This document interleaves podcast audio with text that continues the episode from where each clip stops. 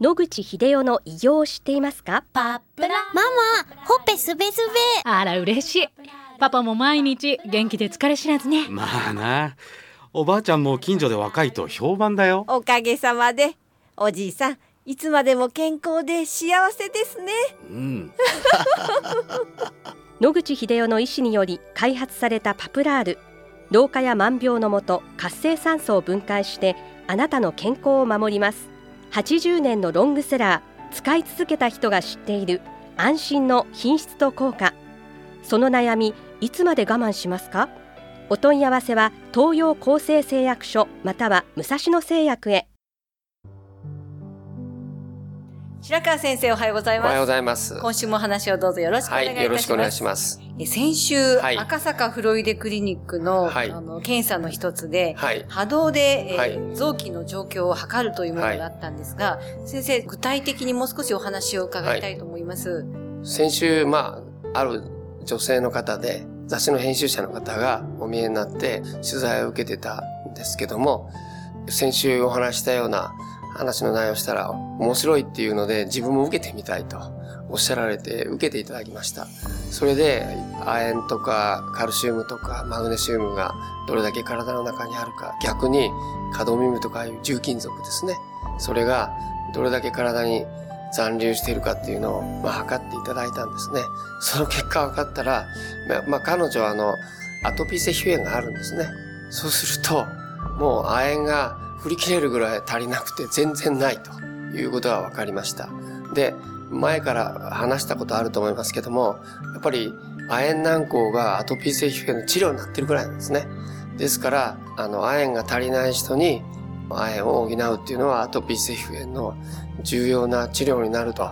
それから他の人のデータを見てみますと、カドミウムを中心とする悪い重金属がほとんどの人が出てきますね。はい。有機農法のご飯食べたりしてる人もたくさん来るわけです、ここはね。そうすると、まあ彼らできるだけいいものを選んで食べてるんですけれども、それでもカドミウムは振り切れるぐらいたくさん体の中に入ってきてしまってると。はい。いうことも分かっていますので、日本のね、土だとか水、それからコンビニで売ってるいろんな保存料とかいうものによってかなり汚染されてるんだと。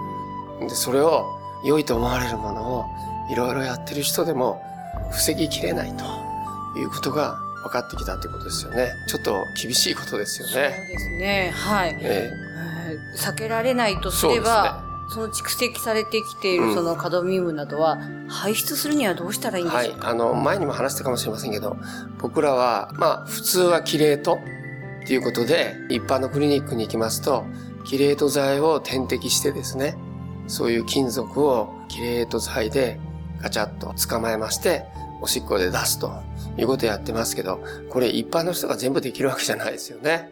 ですので一番簡単な方法は、岩盤浴とかね、はい。当板浴で遠赤外線を当ててですね、油の汗をかくと。その油の中に重金属類が出てくるということが知られていますので、これがまあ一番簡単な方法ですかね。はいですから、週に一遍ぐらい体温を上げる訓練も兼ねて、近くにもし岩盤浴とか当板浴があれば、ご家族でみんな行ってはい。汗を流してくるというのはいいと思います。はい。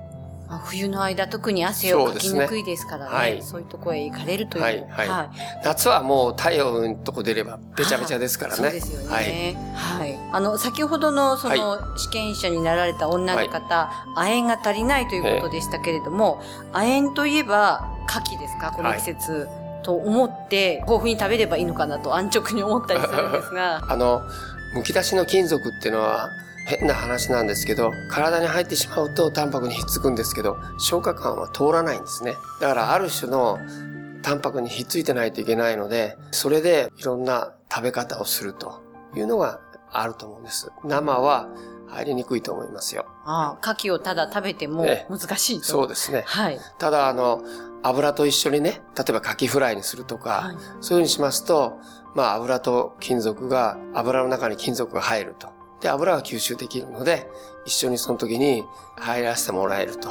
そういう形になると思うんですね。いろんな調理法で具体的にどれをするとどれぐらい入るっていうのは私は記憶してませんけれども、そういう形で確かカキフライの方が良かったと思います。はい、こちらのクリニックではそういった食の指導も、はい、はい、栄養士がいますので、はい、その人が専門に担当していただいてます。アレルギーの方だと食べられるものが非常に少なかったりもしますが、ね、じゃあそういった相談もこちらで、はい、はい、受けられます。はい。アレルギー検査もやってますので、はい、それから遅延型とか過敏型とか、いろんなものもやってますので、はい、えー、ぜひ、あの、もし興味ある方はお受けください。はい。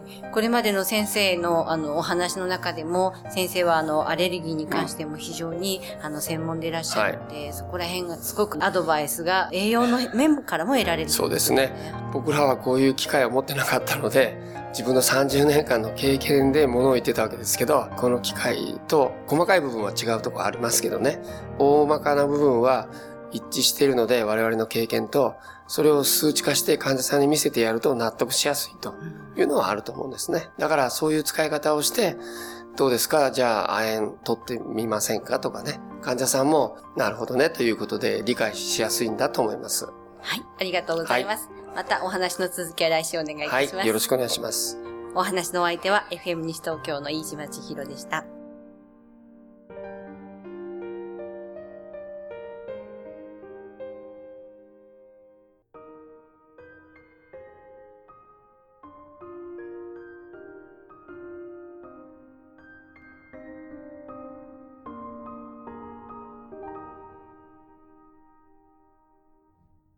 日々進化するがん治療。一般的な治療では無理と言われてしまったんですが諦めない。独自の治療法を提案。これまでの治療がとても辛くて。まずは痛みを与えない。安心できる。希望の治療を。赤坂フロイデクリニック。お問い合わせご予約は電話0364347111 0364347111